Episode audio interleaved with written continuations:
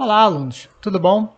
Eu sou o professor Leonardo, da Rede Estadual de Educação do Rio de Janeiro, e esse é o podcast número 2 da disciplina História, do segundo bimestre da fase 6 do EJA Fundamental.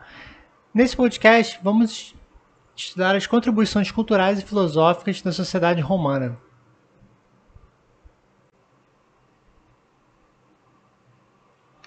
Do ponto de vista cultural, Pode-se dizer que os romanos não foram muito originais. Embora tenham desenvolvido tradições próprias e baseadas em elementos etruscos ou latinos, como por exemplo o idioma, nós vamos verificar uma apropriação romana da cultura grega em geral. No campo religioso, os romanos foram politeístas, ou seja, eles acreditavam em vários deuses, até a ascensão cristã e o fim do império. Suas divindades eram ligadas ao cotidiano geral da civilização e suas cerimônias estavam inseridas em assuntos militares, agrícolas, artes e até mesmo comércio.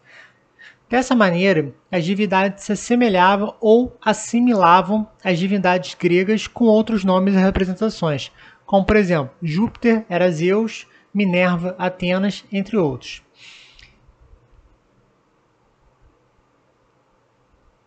A aproximação à Grécia Antiga ocorreu também nas artes. O teatro foi intensamente explorado pelos romanos, tanto que as obras de Homero e outros grandes autores gregos foram traduzidas para o latim.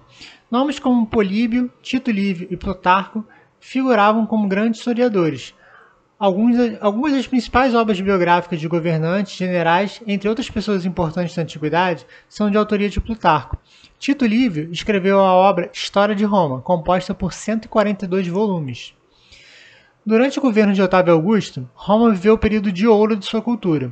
Por todo o império, principalmente a capital, recebeu um grande número de obras arquitetônicas com influências variadas, como por exemplo o arco e a abóbada. É importante ressaltar que muitos edifícios tinham em suas paredes diversas esculturas, que na maioria das vezes apresentavam conquistas militares e grandes feitos romanos.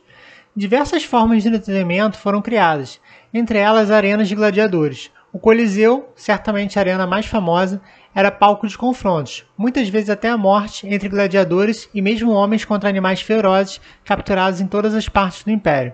A política do pão e circo foi justamente criada e aplicada para evitar que o grande número de homens livres se revoltasse contra o Estado.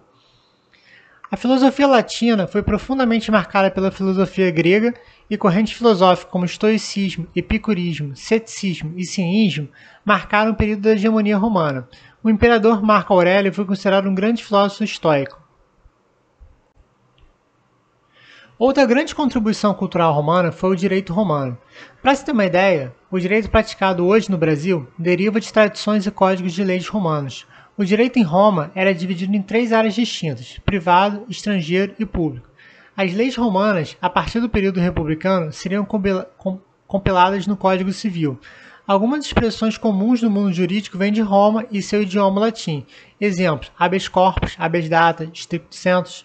Além disso, o português, o francês, o italiano e o espanhol, entre outros idiomas, derivam diretamente do latim. Chegamos ao fim desse podcast sobre as contribuições culturais e filosóficas da sociedade romana. Espero que você tenha gostado. E se ficou com alguma dúvida, você pode consultar o material escrito, assistir a videoaulas ou procurar a ajuda de sua professora ou professor de história. Um grande abraço, bons estudos e até nosso próximo encontro historiográfico nesse podcast. Até lá!